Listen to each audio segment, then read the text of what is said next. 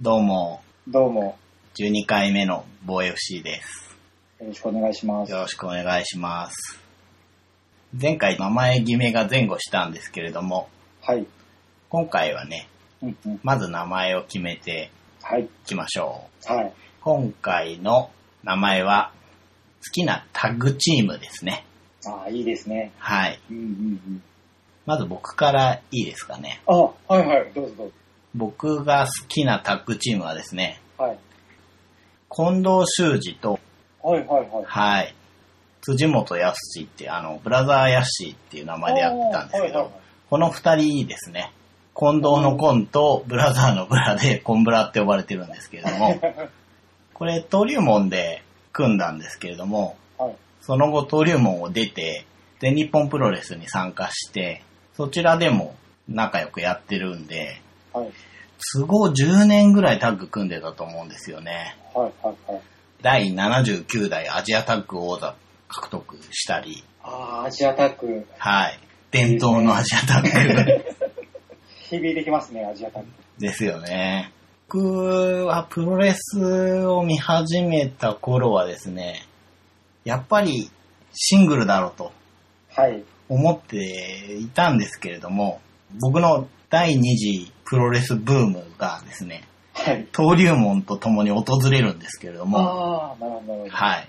登竜門っていうのは、ウルティモドラゴンっていう、まあ、ルチャのね、日本人ですけど、ルチャの選手うん。がメキシコの方に開校した日本人のルチャドール養成学校だったんですけれども、はいはい。神戸の方に拠点を置いて逆輸入ってことで工業を開いてて、うんうんまあ、現ドラゴンゲートですね。うんうん。 2004年にまあ、いろいろありまして、はい。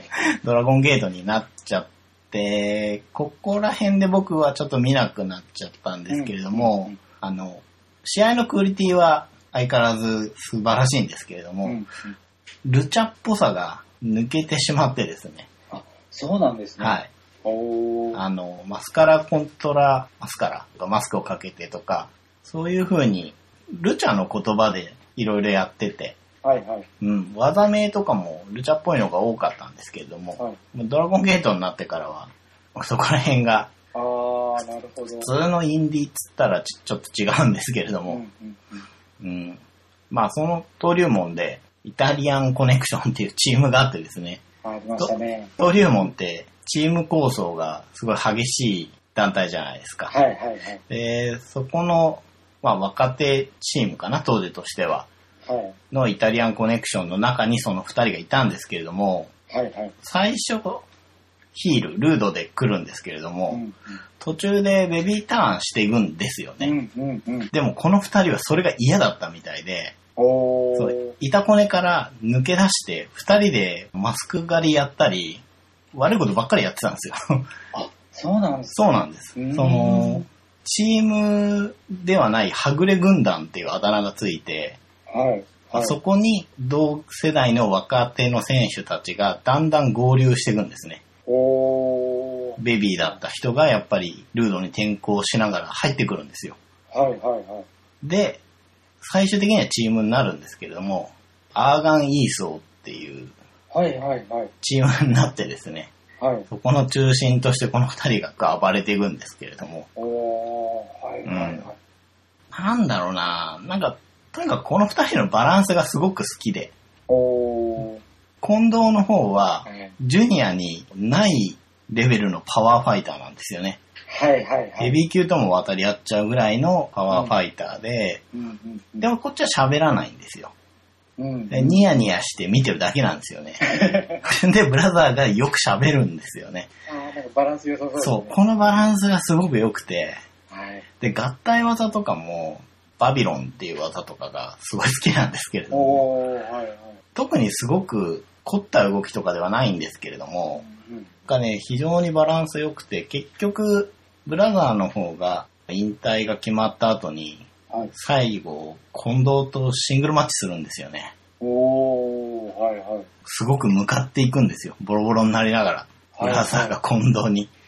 近藤の方はもう、どんどん跳ね返していくんですけれども、おおー出し尽くさせるというか、はいはい、はでい。そういう感じで、まあ、試合終わった後には最後、抱擁してっていう感じの終わりだったんですけれども。ああ、なんか、いいドラマですね。そうなんですよ。うん。いや、なんかバランスのいい、はいいいチームっぽいですね。タックならではのね、うんうんうん。味わいがあって、しかも若手だけのルードの軍団を作る最初の二人だったっていうところとかもね、うんうん。すごい好きなんですよね。僕はちょうどあの、ミラノコレクション AT が、ああ、はい。レビーターンするぐらいまで見てたんですよ。あ、なるほど。じゃあ、その後ですね。そうなんです。ちょうどその後の流れが今日分か って、面白かっそうです。ミラノと吉野がベビーターンして、た。はいはい。ブラザーと近藤が、まあ、当時ドッティか。嫌で、はい。。ルードに残るんですよね。うんうんうんううんん。。で、そこに、菅原ってやつが、ルードターンしてきて、はい。 バッキンガムブリーカーみたいな技とか使ってたんで。また、古風 な。そうなんです。そいつがルードターンしてきたらすげえいいルードなんですよ。おー。ほんとね、ニヤニヤしながら仕事、仕事とか試合するんですよね。はいはいはうい。んで、大足通るっていう、あー、はい。大足はなんか覚えてますうね。ん、あれも入ってきて、はいはで、い。まあ、高木っていう、ジェットって呼ばれてたやつも入ってきて、はいはい。やりたい放題やってたとこにモッチーが入ってきてまとめようとするんですけど、追い出すんですよね、すぐ。だから望月をそう追い出した。おー。そこもすごい、その流れ最高ですうね。ん。いやー、あの流れは全然想像してなかったんで、想像もできない流れとかもいいですよね。そうなんですよストね。ーリーラインが。はうまく裏切ってくるんですよね。いはうい。ん。なんか合流していくところもかっこいいですね。そうなんですよ。で、大きな流れが。合流してって、まとめ役でターンしてきたベテランを結局追い出して若手だけでやるんですよね。とんがってますね。ね。あの、普通そこでそういうのが入ってくると、その人がまとめ役になって、はい。なんだかんだいろいろやってって、チーム丸ごとベビーターンしちゃうじゃないですか。はいはいはい。うん。このアーガン・イーソーっていうチームは、最後までルードのまま。あー、素晴らしいですね。はい。というわけで今日は、コンブラさん。はい。はい。そちらは、あ、はい。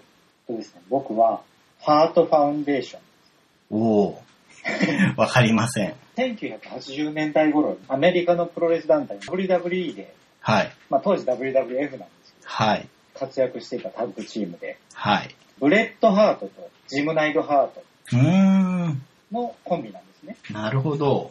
で、ブレッドハートの義理のお兄さんのジムナイドハート。おあお。とマネージャーがジミニハート。うーん。まあ、ハート尽くしのタッグチームで。えー、で、結構あの、タッグチームって花があるじゃないですか。そうですね。ただどちらかというと、こう、いぶし銀寄りのチームで、へえ。まあ、2枚目で技巧派のブレッドハートはい。と、パワーファイターのジムナイドハート。うん、うん、うん。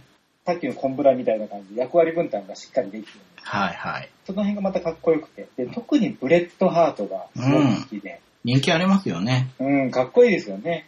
で、得意技があの、シャープシューター、変形サソリ固め。はい。サソリ固めとちょっと入り方が違うっていうところでもう独自の技にした。で僕、当時、WWF を見出して、はい。ですごくこのチーム見て衝撃だったのが、うん。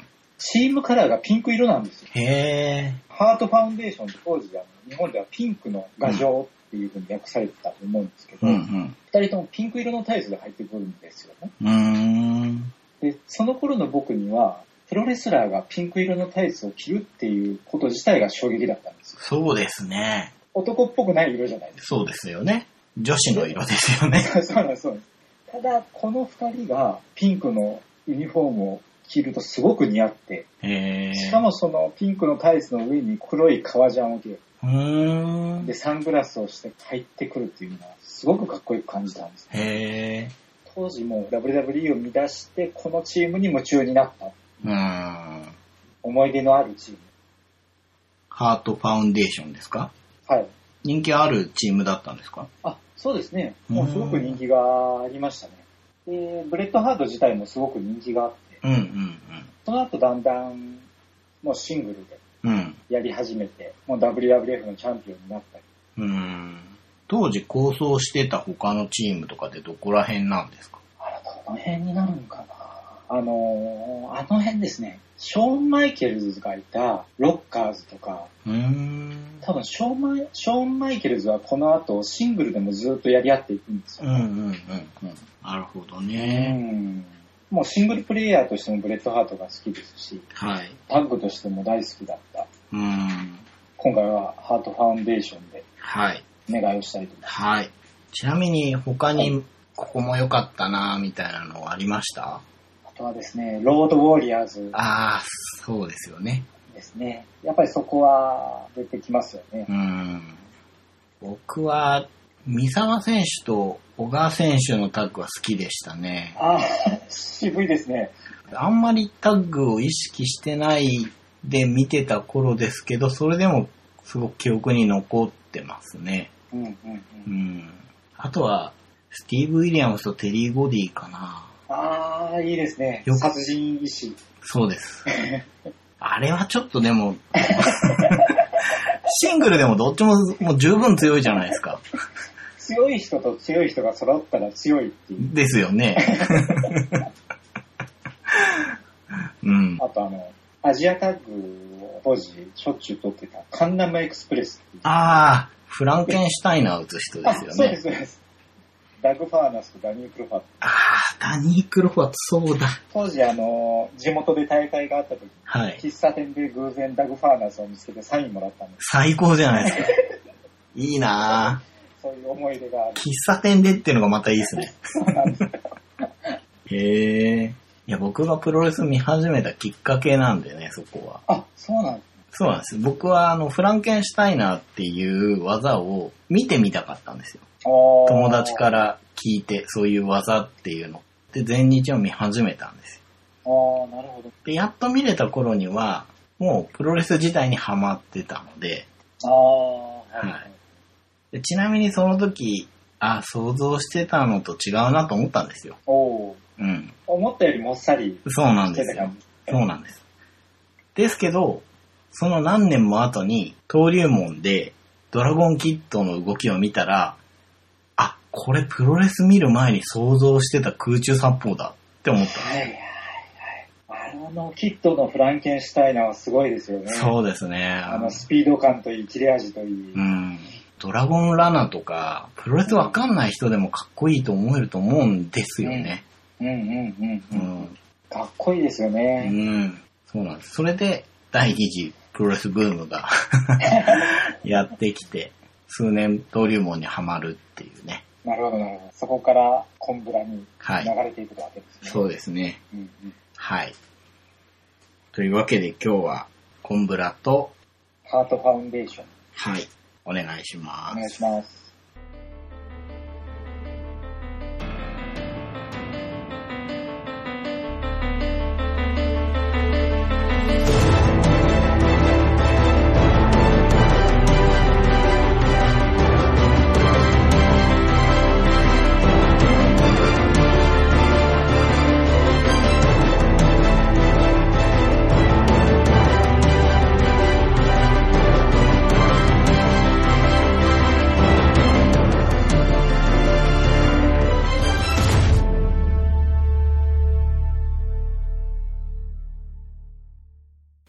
はい。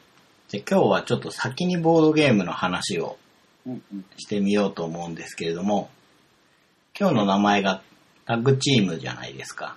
はいはい。タッグで大事なこと、協力ですよね。なるほど。はい。というわけで、今日紹介するのは、協力ゲームのゴーストストーリーです。おー。はいなるほど。はい。でこれ、メーカーが、レポス、フランスのメーカーで、うんセブンワンダーのとこですね。おー、はいはい。はい。あの、よくある12インチ箱って呼ばれてるのより、ちょっとちっちゃい箱サイズで、うんうんセブンワンダーと同じサイズ。で、作者もセブンワンダーと同じアントワン・ボザうんですね。ハートファウンデーションさんが好きなタケノコとか、はいはい。花火とか、東海道とかね、うんうん。の作者ですけれども、この人の協力ゲームです。はいはい。で、12歳以上、1人から4人まで、60分言ってますけど、はい。まあ、協力ゲームなんでここはケースバイケースですね。うん。はいはいはい。イラスト描いてる人がちょっとよくわからなくてですね、あの、ボザのバコンっていうゲームとか、ハリーカップとかで、ボザじゃないやつだと、大きい方のアンギャルドとか、あと二人用のミスタージャックとかのイラスト描いてる人で、ちょっとコミックタッチのイラストなんですけどねあ。あ、はいははい。これ、世界観としてはうん、霊言同士ですね。い。おーわかりますかね、 今。霊言同士で。結構でもグッとくるテーマです。うん。うん、世代的には。うん。まあ、キョンシーが村を襲うんで、はい。同志となって、それを撃退するっていうものなんですけれども、うん。山札の下10枚の上か、だから下から11枚目ですね。ウーフェンっていうボスの化身っていうのが入ってて、で、ボスカードも何種類かあって、まあ強さがいろいろあるんですけれども、その11枚目にあるボスを倒すのが目的です。はい。うんで、えー負けの条件としては、同士が4人いるんですけれどもうん、これが全部死んでしまうと負け。うん。もしくは、真ん中に村がタイルとして置いてあるんですけれども、はい。これが悪霊に憑依っていう表現なんですけど、9枚のうち4枚乗っ取られちゃうと負け。おお。あと、悪霊の山札があるんですけれども、うん。それが全部なくなったのに、まだボス倒してないと負けっおおー。ていう3つの負け条件があるんですけれども、結構いろいろと条件がありますね。そうですね条件が。うん。まあその負け条件が成立しないように頑張って、どうにかこうにかボス倒すんですが、うんうん。協力ゲーム、結構それなりにやってるんですけれどもうん、パンデミック、禁断の島、フラッシュポイント、あとなんだろうな、キャメロット、大影とか、おおはいはいはい。ロード・オブ・ザ・リングの協力ゲームがあったかな。はいあはと、い。バトル・スター・ギャラクティカとか、あ結構やってますね。はい。国産だとドラスレとかね、うん。やってますけど、僕が経験してる協力ゲームの中で、一番難しいと思います、このゲーム。おお。パッと見は、なんかフレンドリーそうなあははは声だったりしますけど。はいはいはいはい。はい。これがね、うーん、いや、ほんと難しくて。おおはいはい。えっとですね、はいはい。内容物が、うん。その村のタイルですね。はい。それが9枚あって、それを真ん中に9枚並べるんですね。はいはいで、。その周りに4枚、キャラクターのボード、まあ4人の同士に紐づいたボードを並べます。うんで、悪霊のカードの山札があって、あとこのゲーム、悪霊と戦う時にダイスロールして勝ち負けの判定をするので、はい。そのためのダイス、うんうん。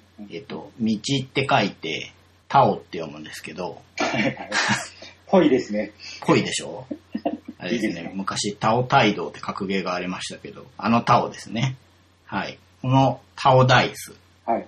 で、悪霊がですね、出てきた時とか、倒した時とかに、呪いを振りまいて死んでったりするんですけれどおも、ーはい。この呪いが何なのかっていうのを決めるための呪いダイス。はい。あと、その悪霊の、まあ、キョンシーの形したフィギュア。おーと4人の同士の4色のフィギュア。はいはい。他にもあのヒットポイントが気候の木ですね。木。はい。 QI って書いてあって、どうも木って読むらしいんですけど。とか、はいはい。陰暗トークンとか、ああ、もうなんか字が想像できます。はい。あと、タオトークンとか、あとですね、アイテムで仏像があるんですけど、はい。まあ、それのフィギュアが2つとか、結構コンポーネントがごっちゃり入ってます。あ、いいですね。うんなん。か雰囲気を盛り上げてくれそう。。はいい。道具立てが非常に良く て。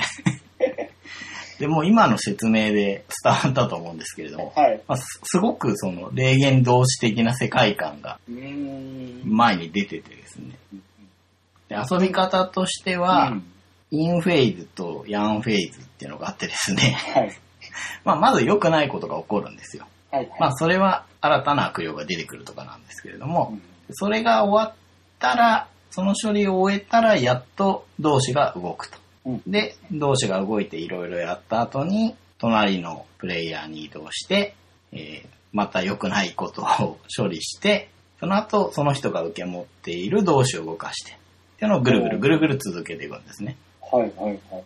で、その、良くないことが起きる手番の最初のフェーズで、自分の前のボードに悪霊が置かれているとですね、はい。そのカードに書いてある手番が来た時にこれをやんなさいよっていうアイコンが記されてたら、さっき言った呪いダイスを振ったり、おー悪霊が村に向かって一歩進んだり、はいはい。もしくはもう村に到達しちゃってるので、村のタイルを1枚裏返したりとかうん、していくんですけれども、まあその結果4枚裏返ると負けです。おーなので、悪霊が進んでいく前に撃退しなきゃいけなかったり。うんうんうんうんでまずその処理をした後に、カードをめくって新たな悪霊がやってきます。うんうんうんで、めくったカードに書かれた色に紐づいた同士の前にそのカードを置きます。うんうん3枚置く場所があるんですけれども、はい。自分の番が回ってきて3枚満杯で置いてあると、それだけでヒットポイントが、木が減りますね。ああ、はいはい。だから悪霊が増えると、いいこと一つもないんですね。うんうんうう。んん。どんどん厳しくなっていく感じ。そうなんですよ。うんうん。なんですけど、ペロってめくってですね、はアいイコンが3つ書いてあって、うん。えっと、左側端に書いてあるのが、めくった瞬間に起きるアクション。はい。真ん中が手番が回ってきた最初の良くないことのフェーズで毎回起こすアクション。はい。で、右端が倒した時に起こすアクションなんですね。はいはい。うん。なんで、めくった時にですね、もう1枚悪霊カードをめくるっていうのが出てくるんですよ。悪い連鎖ですね。そうなんですよ。で、それめくったら、はい。また悪霊出てきて、しかも悪霊と戦うためのタオダイスを1個そのカードに乗せて使えなくするとか書いてあるんですよ。そういうことがね、平気で起きるんですよね。うん何一ついいことがないですね。ないんですよ。で、そいつをやっと倒したら、うん。こいつを倒すと悪霊カードをめくるってやっぱり書いてあったりするんですよ。無限連鎖ですね。そうなんです。とにかくどんどん出てくるんですよね。うん。はい。一応ボスには近づきます。うんうん、なるほど。うん、倒せめるかくりらま。すからね。はい。で、カードをめくるっていうのが、すごくダイレクトに良くないなって思うものなんですけれども、はい。あの、呪いダイスを振るってやつもいるんですよ。うん。で、その呪いダイスが6面体なんですけれども、2面何にも書いてないんですね。要は何も起きない。なんですけど、他のところで、新たにゴーストカードをめくるっていうアイコンがあったり、悪霊が村に一歩進むとか書いてあったり、はいはい。うん、こっちのヒットポイント減らしてきたりとか、うんうんうん。 あ、やった、これは呪いダイス振るだけでいいやってゴロゴロって振ったら悪霊を1枚めくるって出たりして、は とにかく悪い連鎖が続くんですよね。あ。はいはいはい。うん。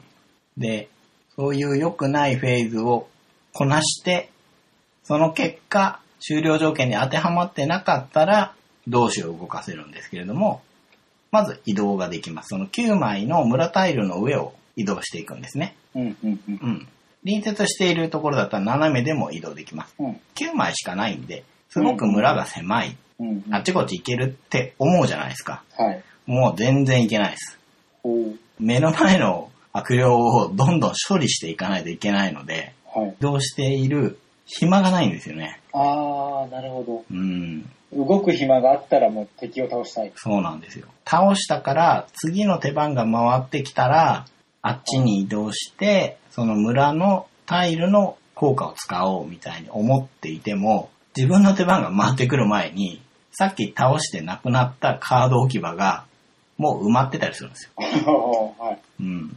で、まず移動ができます。はい。その後にですね、タイルに書かれている効果、その村の建物の効果を使うか、隣接する位置にいる悪霊とダイスを振って戦うか、うんうん。この二つが選べます。村タイルはですね、まあ、いろんな特殊効果があって、はい。いい感じで使えそうなんですけど、おー、はい。重要ですよね。はい。使えるんです。使えるんですけど、はいはい。使ってる暇がないんですよ。ほうほうほさっきあの内容物の時に言ったう。はい。仏像のフィギュア。ああ、はいはい。お寺さんに行くともらえるんですね。はいでそれを悪霊カードを引いた結果、置くとこにあらかじめ置いとくと、魔除けみたいな効果で、そこに悪霊カードが来ると、悪霊カードが問答無用で消し飛ぶんですよ。はいはい。倒してくれるんです。まあおー仏像も壊れちゃうんで、G に戻っちゃうんですけど、まあ地雷みたいな感じですね。うんうんうん。それとか取って置いておきたいんですけど、もう取りに行ってる暇がないんですよ。はいはいはうい。ん。あとはまあ、ヒットポイントを回復するところとかね。はいはい。ヒットポイント回復するところも、ヒットポイントを回復させた後、悪霊カードを1枚めくるとかよくわかんないことがあります。めくらせますね。そうなんですよね。で、まあ戦闘はさっき言ったように、ダイスを振るんですけれども、はいはい。あの、ダイスに数字が書いてあるんじゃなくて、色のシールが貼ってあってですね、はいはい。えー都合6色あって、赤、青、黄色、緑、黒、白ってあります。はい。白はですね、どの色にでもなるうんうんうんで、ゴーストのカードの方に黒が3つとか書いてあったら、3つのダイスを振って、黒を3つ、もしくはまあ、白が何色にでもなるので、白を混ぜた状態で、その指定された色を指定された数出せれば倒せます。おー、なんで結構シビアそうな感じはしますけど。そうなんですよね。あの、ダイス3つしかないっつってんのに、一文字と5とか言ってくるんで。まあ そういう時はですね、はい。タオトークンっていう、その、色に該当するトークンがあるんですよ。おー、はいははいいはい。。同士のアイテム。黄色だったら、なんかお椀にご飯が入ってて、線香が刺さってるような絵。あー見たことある感じでし ょ青だったら、あの、八角形の鏡とか。あ あ、ありますね。黒だったら、昔の小銭っていうか。はいはい。い。はいはい。そういう、もう、お約束のアイテムが書いてあないでる。すね。そうなんですよ。で、それを持ってると、ダイスの目として代用できます。ああ、なるほど、なうるん、ほいど。やそことか、あと各同士によって特殊能力を持ってるんですね。うん緑の同士しか持ってない灰色のダイス。ダイス1個多く持ってるんですよね。はいはいはい。とか、赤い同士は瞬間移動みたいなことができる。おー。移動に特化したやつ。うんうんうんうん。黄色い同士は手番が始まるときにタオトークンを1個好きなのをもらえるとか、おー。そういう何かに特化しているんですね、みんなあ。、なるほどなるほどで、。個人ボードにそれが書かれていて、うんうん表と裏で能力が違うんですね。おー。移動に特化してる赤だとしたら自分が一歩じゃなくて好きなとこに移動できる能力にするか、自分を通常の移動させた後に他の同士を一人動かせるっていう。ああ、はいはい。方向性は似てるんですけど、別の能力が表裏に書いてあってうん、始める前にどっちか選んで遊ぶっていう感じなんですけど、なるほど。そこでちょっとバリエーションが出てくる。そうですね。ここら辺を使って、うん。どうにかこうにか倒していこうっていううんうんうんうん。ゲームなんですけれども、まあクリアできないですね、これ。いや、今聞いてても、はい。明らかに厳しそうですよね。そうなんですよ。何もいいことが起きない。そうなんです。このゲーム、えっと、キューマスの村の角っこにいると、えっと、両、なんていうかな、悪霊に挟まれてるケースがあるんですね。あ、はいはいはい、なるほその時に、普通だったらじゃあ、どっちかの悪霊を選んで戦うっていうじゃないですか。ど。うんうん。このゲーム、いっぺんに戦えるんですよね。おダイスロールとタオトークンが、悪霊のヒットポイントの分出せれば、いっぺんに撃退できるんですよ。ール。うんうんうんうん。インストしてて、みんなの顔が明るくなるのって、その説明の時だけなんですよね。あとはもう辛い話ばそかりう。。辛い話ばかりして、ゲームを始めるんですけど も。ちょっとしんみりした感じで。はい。まあ、先日も、そんな、しんみりインストの後 に、これ、本当っすかみたいな感じで始めて、うんうんうん。まあじゃあやってみましょうって始めて、はい。いや、まだ手番3回目ですけど、もう絶望を感じるんですけどって言われ て。その時は特にあのゴーストが出てきても、フィギュアが出てくるタイプと出てこないタイプがいるんですね。要は村に憑依するタイプとしないタイプがいるんですけれども、はいはい。憑依しないタイプっていうのは、そのカード置き場にどんどん溜まっていくので、同士のヒットポイントが減るんですね。で、憑依するタイプっていうのはフィギュアが出てくるんで、それが手番が回ってくるたんびに村に移動していくんで、はいはい。村も攻めるんですよ。うんうんうん。でその時は、やたらそのタイプが出てきて、はいはいはい。どんどん村を攻めてくるんですよね。はいはいはい。うん。もうひたすら対応に追われる感じです。そうなんですよ。仏像なんてね、全然取りに行けない し、ですごく強い悪霊は、はい。その、村にあるタイルの同士のヒットポイントを1個減らしたら撃退できるっていう場所があるので、そういうとこでもうダイス振ってもこれダメそうだから これで倒そうとか、うんうん。なんとかかんとかやりくりして、山札半分ぐらいまで行って、はい。同士が全員死んで終わりましたね。うん。厳しいですね。厳しいですよ。その、村の中に墓場みたいのがあって、そこに行くと同士が一応復活できるんですね。おおはいはい。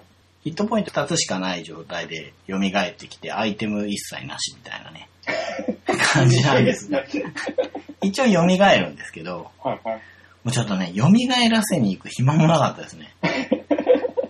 うまん。た、あの、ボードもちょっとおどろ、おどろしい感じの雰囲気はありますよね。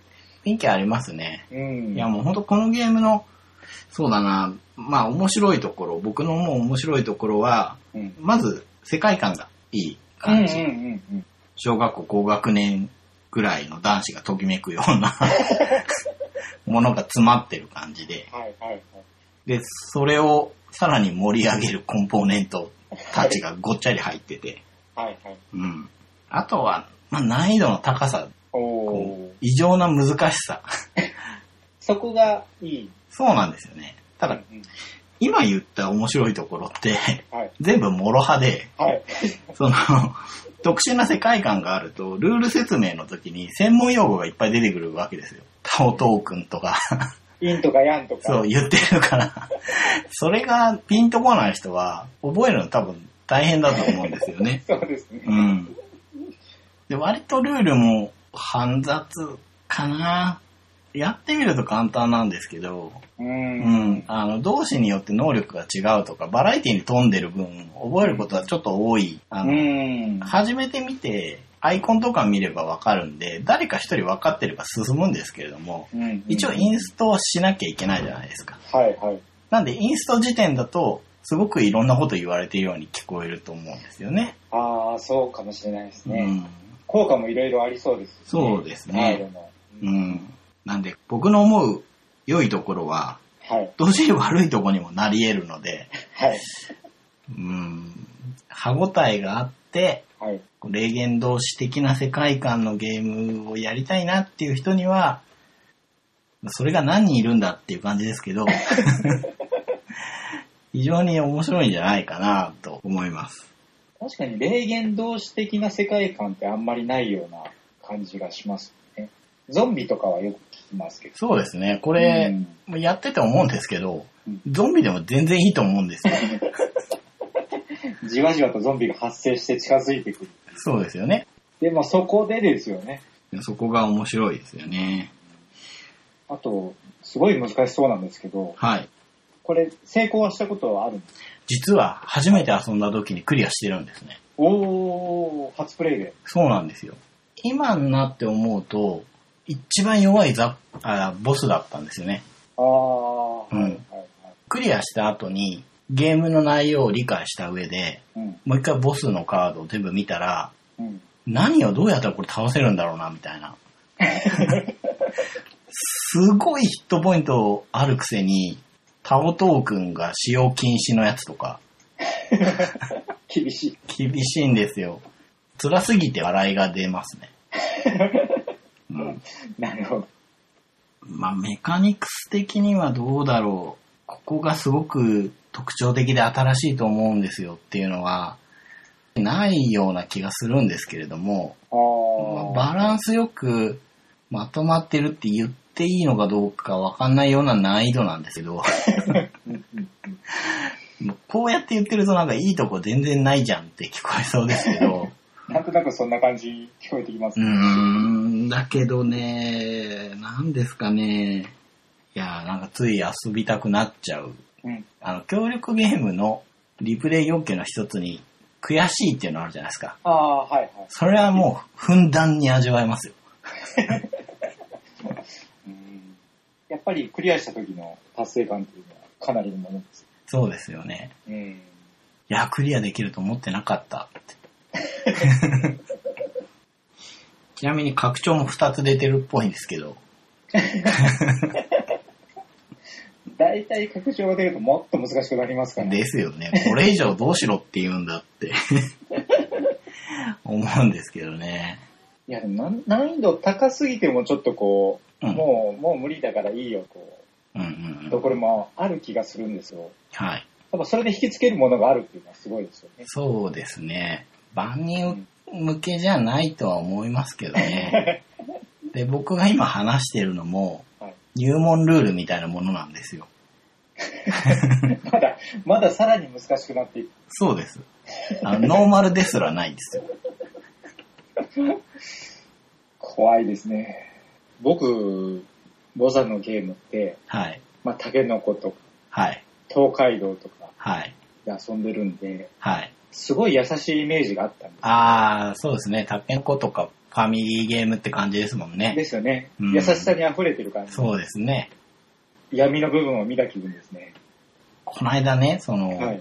もう山札半分ぐらいで全員殺されて、はい。ボス誰だったんだろうなって、ボスのカード出したら、ファーザーボザっていうボスが出てき て。これプロのカードなのかな、うわなんーだこりゃって思いましたよ。ご本人登場です。そうですよ。まあ、あえあえもしなかったんですけどね。いやーなかなか面白いですね。はい。ちょっと、あんまり見かけないゲームかもしれませんし、うん。今手に入りづらいのかなうん。かもしれないですけど、機会があればうん。遊んでみても、はい。はい。そんな協力ゲームでした。はい。もう一つ紹介したいゲームがありまして、はい。こっちは二人用のゲームです。はい。はい。はい。タッグに絡めて。はい。はい。奥義伝承っていうゲームですね。うんはい。世界観がさっきのゴーストストーリーにちょっと似ていて、うん。うん湘南ロケティアーズさん2012年秋に発売した2人用のゲームで6歳以上からで20分っていうことになってます。はい。これたまたまちょっと友人に遊ばしてもらったんですけれども、はい。はい。えー、っとですね、うーん、なんて説明すればいいのかな。仏教の世界観でですね、はい。師匠みたいな人が2人いてですね、はい。 3つの奥義、まあ3つのトークンがあるんですけれども、うんそれをどんどん弟子として出てくるカードに移動させて、どんどん継承していきたいっていう。うーん。はい。はい。はい。はい。でこれがですね、またゴーストストーリーズ並みに専門用語がいっぱい出てきてですね、ほうほうほう。まあ、階層だったり、まあ、いきなりです よね。そうです。 1枚目からです。はい。カードを補充する場所が高庫って書いてあったりとかですね。ほうほうほま、正直僕はそっちの世界観があんまりわかんないので、う。はい。よくわからないなと思いつつ遊んだんですけれどもは、い。まあゲームとしては2人用なので、うん。 A と B の階層がいて、そのどっちかを受け持ちます。うん。で、カードに書いてあるのが、えっ、と、武功、まあ、攻撃力ですね。あと、内向って言って、同じ門下の同じ世代の仲間にプラスできる攻撃力おーが書いてあって、うんまあそこで一応戦闘をするんですけれどもうん、まあ、このゲームゲーム中2回しか戦闘できないので、はいはい。はい。あの、すごく戦闘ばっかりするゲームってわけじゃないんですね。うんうんでも目的としてはさっき言ったように、どんどん奥義を下の世代に伝えていきたいというものなので、うん階層のカードが置いてあって、その階層のカードから、カードの下に矢印が3方向に書いてあるんです。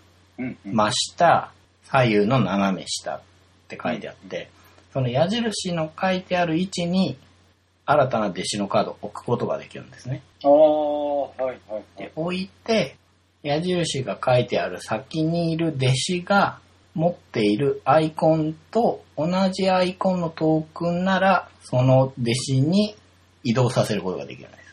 おー、はいはい、なるほどなるほ剣術だったり、ど。まあ、インヤンマークみたいなのだったり、これ巻物かなのトークンとかあるんですけれども、はい。キャラクターによっては3つだったり2つだったり、まあ1つも書いてないやつとかいたりしてですね、そういうのをうまく置いてって、下の世代に行けば行くほど点が伸びます。はいはい。ゲームが終了した時に、トークンが階層のところに残っていると、1つにつきマイナス1点になるんですけれども、ああ、はい。真下の世代、1世代目に行くと1点、さらにその下の2世代目に行くと2点、ああ、なるほど。もっと下の3世代で3点、一番下が4世代目なんですけど、そこまで行けば4点みたいな感じで、うんうんうん。どんどん下にやっていくほど点が伸びるので、うーん。まあその矢印とアイコンをよく見て、うまいこと配置していって、下へ下へと移動させたいんですけれども、はいはい。まあそう都合よく出てこなかったり、うん。あのーすげえ強いんだけど、全く下に伝承できないやつとかいるんですよ。ああ、なんかその辺ドラマを感じますね。そうなんですよね。で、じゃあ、全然役立たないじゃんっていうかっていうと、隣の門派にはい、そいつで攻撃を仕掛けてですね、同世代のやつを攻撃できて、要はカードを排除できるんですよね、勝つことによって。ほうほうほうほうほなんで、1世代目のところで、トークンを2つぐらい乗っけてるやつを倒しちゃえば、そのトークンは階層に戻っていくんですよ。う。はいはいはい。うん。戦闘力も強いけど、左右の仲間の攻撃力、武功を上げる内功っていうものをいっぱい数値を持ってるやつとかもいて、はだい。からそこら辺もちょっと考えつつ配置してってっていうゲームです。おー、なるほど。ゲームマーケットで売っているゲームうん。の中では、ちょっと変わったシステムなんじゃないかなと思うんですよね。うんうん。うん。パズル的というか。そうですね。うん。うん。確かにこう、下に下につなげて、いかにつなげていくかっていううん。ところがメインで、うん。でもこのテーマを載せてるんで、そうなんですよ。すごくこう、想像が湧きますよね。そうなんですよ。うわ、こいつすげえ武功だけど、誰にも技を教えらんないから、コミュニケーション力がないんだろうな、みたいな。ダークサイドに落ちていきがちな。そうです人よですね。。とか、逆にちょっと危ういんだけど、矢印が3つついてるぞとか、はいはい。うん。人に伝えるのは上手なタイプ。そうですね。うんで、横に対しての矢印があると、まあ、そっちサイドのやつに力を貸すんですけれども、まあ、それを義兄弟って呼んだりとか、 あ、いいですね。あの、わからないなりに、はい。なんとなくわかるという、うん。なんか意味のわかんないこと言ってますけど。 やっぱりね、男の子的なフレーバーなので、ですねう。ん、こう、遊び終わった後に出来上がったカードの並びを見るだけで物語ができそうな感じ。そうですね。うん。そうです、そうです。でもまあね、ギリギリのところで戦闘に負けて、王毅が海藻に戻ると切ないんですよね、また。場に3枚の弟子カードが出ていて、そこから1枚選んで、まあ入門って言うんですけれども、はいは いそれを置くんですね。はい。で、まあ、置いたはいいけど、これじゃ手詰まりだっていうと、カードどかすんですけど、うんうん。入門の反対は、波紋。ですよ。 はい。なるほど。とかができるんで、まあ、正直その3枚並んでるカードが出ようによっては、ゲームが停滞しちゃうことはあるんですけれども、うんうんうんうん。うん。それでもね、独特な面白さがあって、これもそういう意味では、ゴーストストーリーに通じる面白さがありますね。うーんあっちよりは独特なメカニクスですけれどもね。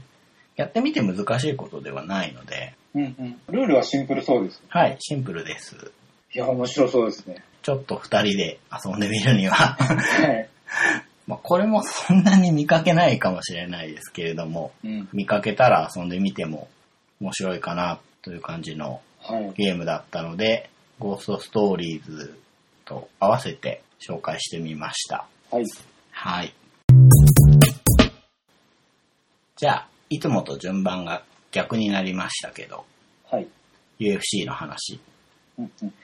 よく考えたら、ボードゲームから始めて UFC なんで、はい。ちゃんと棒 FC になりましたね、今回。本当ですね。はい。ようやくそうで名す前通ね。りの順番で、なぜこうじゃなかったのかって。ようやく気づきましはい。12回やってみるもんですね。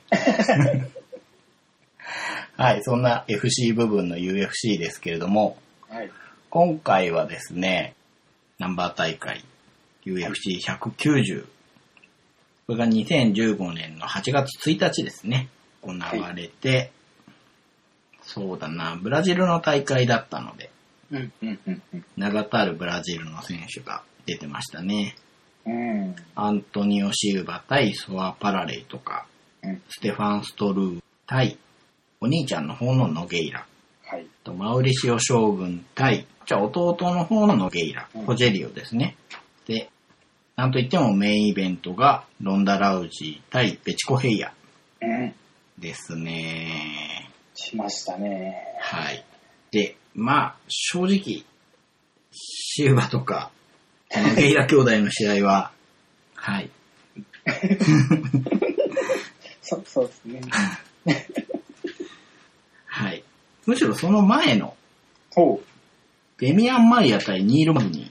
ああ、はいはいはい。これが僕は注目してたんですけれども、えーデミアン・マイヤが6位で、ニール・マグニーが12位で、このマグニーが7連勝してたんですよね。はい。で、やっとトップ集団と戦うなと思って、うんうんうん。って見てたんですけれども、結果としては2ラウンド2分52秒、イアネイキッドチョークでデミアン・マイヤがニール・マグニーに一本勝ちでしたね。うんうんうん。うん。で、これ、あんまり細かく話さないんですけど、マグニーって、序盤劣勢になっても挽回してって2ラウンドで決めるみたいな試合が多いなと思って見てたんですね。おー、はういはい。ん。1ラウンドはちょっと攻め込まれるシーンもあったりはするんですけど、2ラウンドになると、まあ寝技で盛り返すっていうイメージがあるんですけれども、うんうんうん。すべてのポイントで、まあ、特に寝技ですね。マイヤーが全部上を行っちゃってて、うーん。終始圧倒して、最終的にマイヤーの方が一本勝ちで、マイヤーはこれで3連勝になった。うんうんうん。うん。まあ、マグニーもちょっと勢いが止まったかな。うん、ちょっと残念な感じもありますうね。ん。なんですけど、このね、後の大会で、あの、負傷欠場した選手の代わりに出て、うんうんうんまあ、そこで勝利しているので、はいはい。早く も復帰してるんですよね。う。うんん。そういうところを見てても、人数な選手なのかなって感じはしますね。勢いがありますうね。ん。最近多いですね。そう負けてすぐね1ヶ月も経たずに、うん。また試合に出て、そうですねう。ん、ちゃんと勝つんですから、うん。すごいですね。うん。はい。そして、やっぱり我々が話したいのは、はい。メインイベントの女王ロンダ・ラウジー対、うん。えー、そのラウジーの仲間をバッタバッタと倒してタイトルマッチまでやってきたベチコヘイヤ。はいですね。うん。これ、先に結果を言っちゃいますけど、はい。 1ラウンド34秒で、ロンダ・ラウジーが右ストレートで KO 勝ちです。いやー、強い。強いですね。強いですね。ベチコヘイヤは打撃の人だったじゃないですか。はいしかも無敗できてるじゃないですか。はい。で、地元でしょ。はい。この構図ってあんまないですよね。王者が敵地に行くって。ですよね。どちらかというと、王者のホームで試合をする。そうですよね。だって、まあ、ロンダは強すぎて相手がいないですけど、はい。ベチコヘイヤ7位ですからね。うんうん。 7位の選手の地元に王者が行くって。うん。で、相手の得意な打撃で返り討ちにするって、KO でもう意味がわからないですね。できすぎですよね。もうほんと凄まじいですよね、この人は。すごいですね。超越してますようね。ん。あの、ベチコヘイヤも、ロンダ・ラウジーのう友ん。達を倒し、はい。ロンダとやらせるって、うん。ドラマを作ってきたじゃないですか。そうですね。まあ、僕はこの話を去年、はい。あるポッドキャストで、はい。ある方が話してるのを聞いて、なるほど。初めて知ったんですけど、はい。でそれからまあ注目してたんですけど、はい。ある意味これって主人公のドラマじゃないですか。そうですね。むしろ、ロンダ・ラウジが悪役になるはずじゃないですか。はい。それもう全て吹っ飛ばしましたよね。地元に王者呼びつけて、はい。散々トラッシュトークやっといて、は1い。ラウンドで KO されて、しかも、顔からマットに落ちたじゃないですか。もうだ、飛んだ赤っ端ですよね、あいや、そうですよれ。ね。うん。当分リマッチさせてくれって言えないですよ、これ。言えないですよねう。んそれが怖いですね。うん。ロンダの怖いとこですよね。うん。で、その喧嘩買うよっつって、敵地に乗り込んでいって、うん。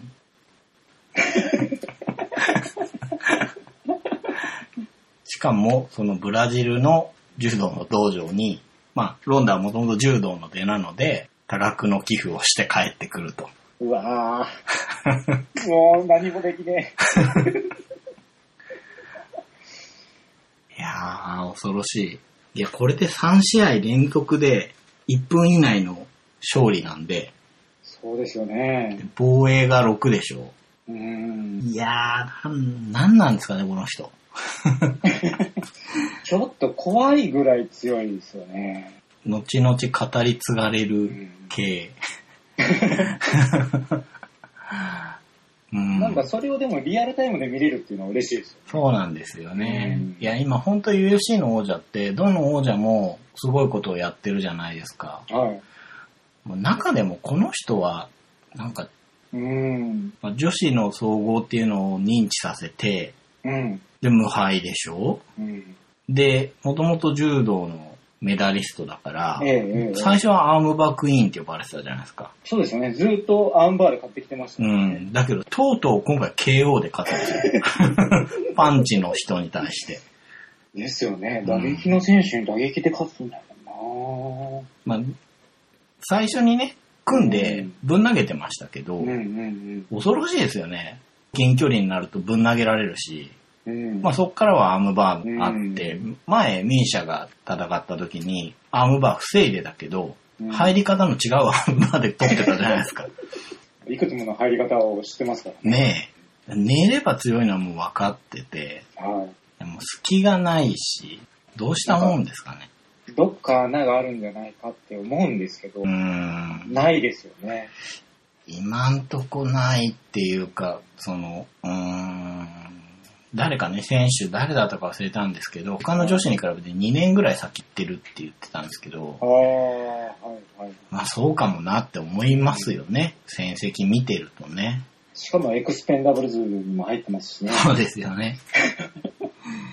いやー、恐ろしいなでこれ、この試合の後に、ーはい。ハートファウンデーションさん的には、グッと来たのかなって思うのが、はい。ロディ・バイパーさんのことをね、はい。この試合の前日に亡くなって、名プロレスラーですよでね。すよね。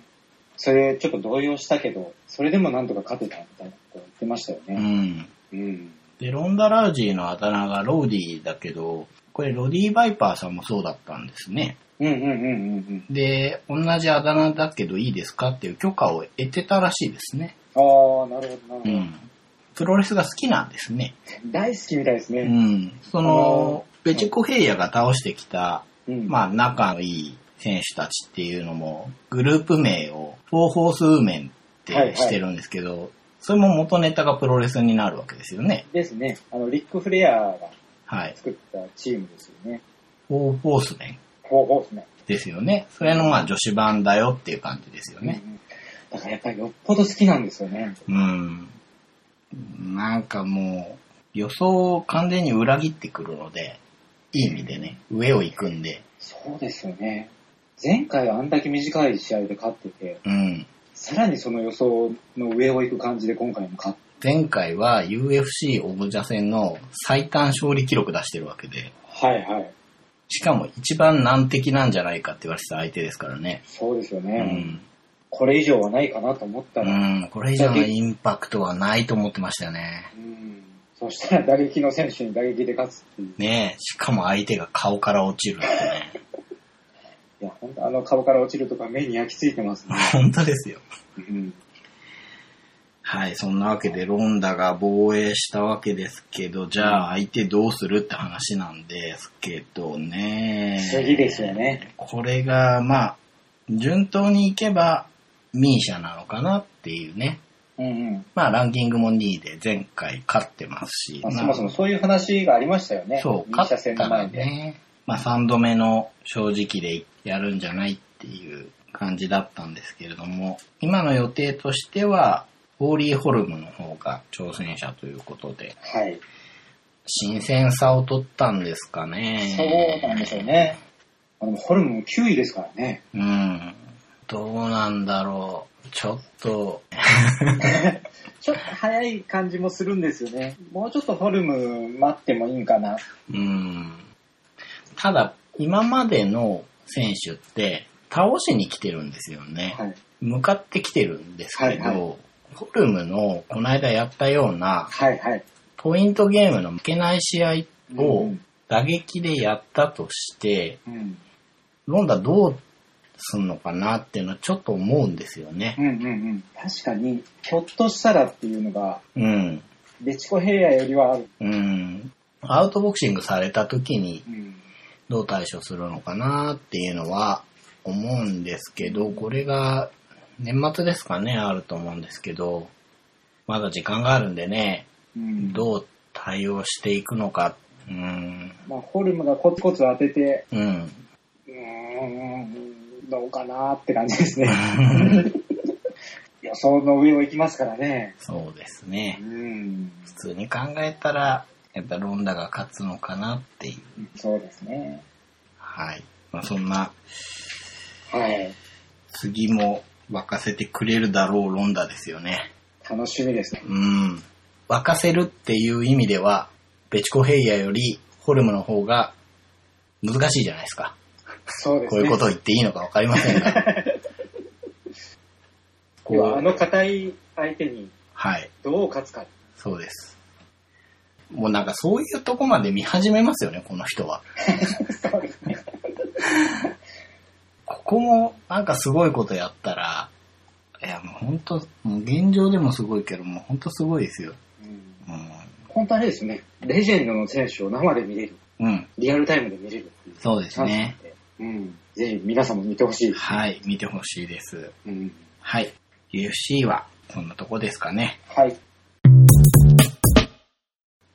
以前、3回前かな、4回前かな、そのくらいに、ちょっといいな、このいつだしたっけ感が、はい。長くやってきた人だけが言えるセリフだなと思ってたので、ああ、やりました。はい。 たかが12回で。 はい、そんな感じで少し前に話した、はい。えー僕の会社の同じプロジェクトのメンバー、かっこ女子がボードゲームに興味を持ったが、それは幻だった話。ああ、ありましたね。はい。うん。幻じゃなかったんですよ。なんと。ゲーム会やりました。おー。 2回も。お、2回ですか2回。えええ1回目はですね、はい。ペンギンパーティーとはい。カカオをやりましたね。おー、はい、はい、はい。はい。もう相手の方はもう完全に初めて遊ぶか。えーっと、一人が人狼とかパンデミックをやったことあるそうです。ああ、はいはい。あとの二人は全然ボードゲームやったことがないっおうおうていうので、まあ、ペンギンパーティーがうんうんうん。ルールも簡単だし、ね、炭酸ファブリックさんのアートの新版、うん。可愛らしいし、うんうん。いいか。なと思ってやって、はい。うん。すごい楽しまれてたと思います。ああ、よかったですうね。ん。で、2回目がですね、 はい。ペンギンパーティーとうん。ラミーキューブとモーを遊びました。はい。でペンギンパーティーはリクエストされましたね。あ、もう一回遊びたい。はい。というか、あー1回目の終わった後に、はい。あの、ペンギンパーティー勝てなかった人が、はい。悔しいので、次もやらせてください。 それでもいいパターンですね。そうですね。やっぱりうんあの、毎回毎回新しいのだけやるのって、ゲーマーはうん。もうウェルカムですけど、うんうん。そうじゃないとね、前のを1個ぐらい入れる方がいいんだろうなとは思ったんですよね。ああ、なるほど。ううんんうんで、向こうからリクエストがあったので、じゃあ、やりましょうってことで、はい。ペンギンパーティーと、その後にラミーキューブやって、これも人によってはちょっと苦手かなと思ってたんですけど、まあ、おおむね好評で、うんうんううんん。最後に分かりやすいもをやって、うんうんでもこの日は、もうが一番受けてました ね。うん。やっぱ分かりやすいんですね。うんうんうん。はい。そんな感じで2回やりましたよ。あ、本当ですかうん。え、でもちょっと今思ったのが、はい。カカオってですね、はい。初めて遊ぶ方と遊んでどうなんですそうなんですよ。いいんかなと思ったんですけど、かはい。もういいやと思って ね。どうせこれっきりだろうと思って、 ああ、ああ、ああの、ドイツゲームらしいものを遊んでもらいたいなと思ったんですよ。ああなるほうど。ん。はいはい。いや、それでダメならダメだし、と思ってうんうん。やったんですけど、カカオも喜ばれましたね。ああ、うん。なるほど、よかったですね。うん。カカオが良いのは、うん。あの、どんどん場ができていくところと、ああ、あと、はいはい。こう説明した時に図も紐付けてインストすると理解しやすいみたいであ、あはいカカオ豆のトークン5個しか持てないんですけど、それを置くところが、なんだろうな、トークンの形のテントみたいな小屋みたいなのがあるんですけど、うんそれが5個書いてあるから、これ5個しか持てませんよとかね。ああ、なるほど。チップも3つしか持てないんですけど、それをもう明らかに置くところというのが3箇所書いてあるんで、これ3つまでですよとか。はいはうい。ん、そういうところがやっぱり理解の補助になるんだなと思いましたね。あ確かに5つしか持てない、3つしか持てないっていうのを覚えとくっていうのはちょっと手間になります。そうなんですよね。それ以外でもやっぱり覚えることがあるので、うんう。うんん、単純に絵合わせをしてうまくいけばいっぱいリターンがあるっていう感じのゲームなので、そこもまあ、わかりやすかったかもしれないですね。おおなるほど。うん。なんか、これからも続いていきそうな。そうですね。うん。うん、またやりましょうって言われればいいなと思って。はい。うん。なんか、あれですね。開催されたんですね。はい。そうなんですよ。そっかないなと思ったら、ー。うん。僕、小村さんがはい。初めてのペンギンパーティーしたってつぶやいてて、はい。ひょっとしてて思ってた。あ、マジです か。まあ、そう、終わってみて思うと、はい。うーん、難しいですね。まあでもうカんカオ、1回目はカカオ出してるじゃないですか。はいはい。もういいやと思ってるから。 で、2回目がまさかで開催されて、はい3回目もあんのかなと思うと、だんだん逆に慎重になってきます ね。最初は勢いでいけましたけど、はい。この小さな灯火を消してはならんみたいな。あれですね、こう、チャンピオンベルトを持った途端守りに入ってしまう。あー、いけない。いけないなここはロビーローラー魂ですよ。そうですね、攻めていかなきゃ。もう電力会社でもやりますか。あとフェルト系の、ああー、ごちゃごち ゃして、ごちゃごちゃした。ねえ。無理ですうん。まあ僕もいい経験になりました。あんまり不況とか考えない方ですけれども。うんデジタルゲームとか遊ぶ人たちなんで、ああ、そっか。ボードゲームが初めてなだけで、はいゲーム自体全然やってませんよってわけじゃない分、うんうんう。ん、楽しんでもらえたんだと思うんですよね。ああ、それはあるかもしれないです。うん。なるほどな。前、全くゲームをしたことない人と、はい。まあちょっとやってみましょうかって、ニムトをしたんですけど、はい。それもなんかピンときてなかった。うーあん。ゲームしない人ってそうなんだって。まあ人にもね、よるんかもしれないですけど。ニムとは、どうなんでしょう結構難しいんじゃないかなと僕は思うんですよね。ああのやれることは少ないから簡単に思えるんですけど、状況が好転するのが何すればいいかがつかみづらいと思うんですよ。確かに、それはあるかも。要は自分がこうしたらいい方に向かうっていうのが、そう見でえするかどうね。かってところです。うん。で、カカオは、うんとりあえずどれやってもプラスの方向には動くので、ああ、はいはい。うん。それも良かったのかもしれないですね。うんうん。うん。確かに確かまた、まあ、3回があるとして、に。うん。何がいいんですかね。何がいいんですかね。あ、これお便りチャンスですかね。あ、お便りチャンスですね。 うん。あおの便りチャンスだね。まあ、言い換えればステッカーチャンスです ね。なんていうか、みっともねえ な我ながら。いや、でも本当に、これいいんじゃないかとかあればね、そうですね。うん。ゲーム自体はやったことのある人たちなんで。うんうんううんん。チケットトゥーライドとか、ああ、大きいですけチケど、ットというライド、まあ確かにいいですね。うん。あの、開いた時のあの、コマの良さとか、抜群でしょ。線路をつなげていけるうん。楽しさみたいな。そうですね。ああ、いいですね。候補に入れます。まあ、せっかく向こうがね、興味持ってくれたんで、そうですね。うん。うん。まあ、ドイツゲームっぽいものをうん。紹介しつつ楽しんでってもらえたらいいなまた開催されたらいいなとうん。うん。いう感じです。はい。楽しい話題で終わりましたね。はい。はい。よかったです。はい。いやー、笑うと目が可愛いなと。おやはい。今日はそんなコンブラとえっと、ハートファンデーションで。お送りしました。ありがとうございましありがとうござた い。ました。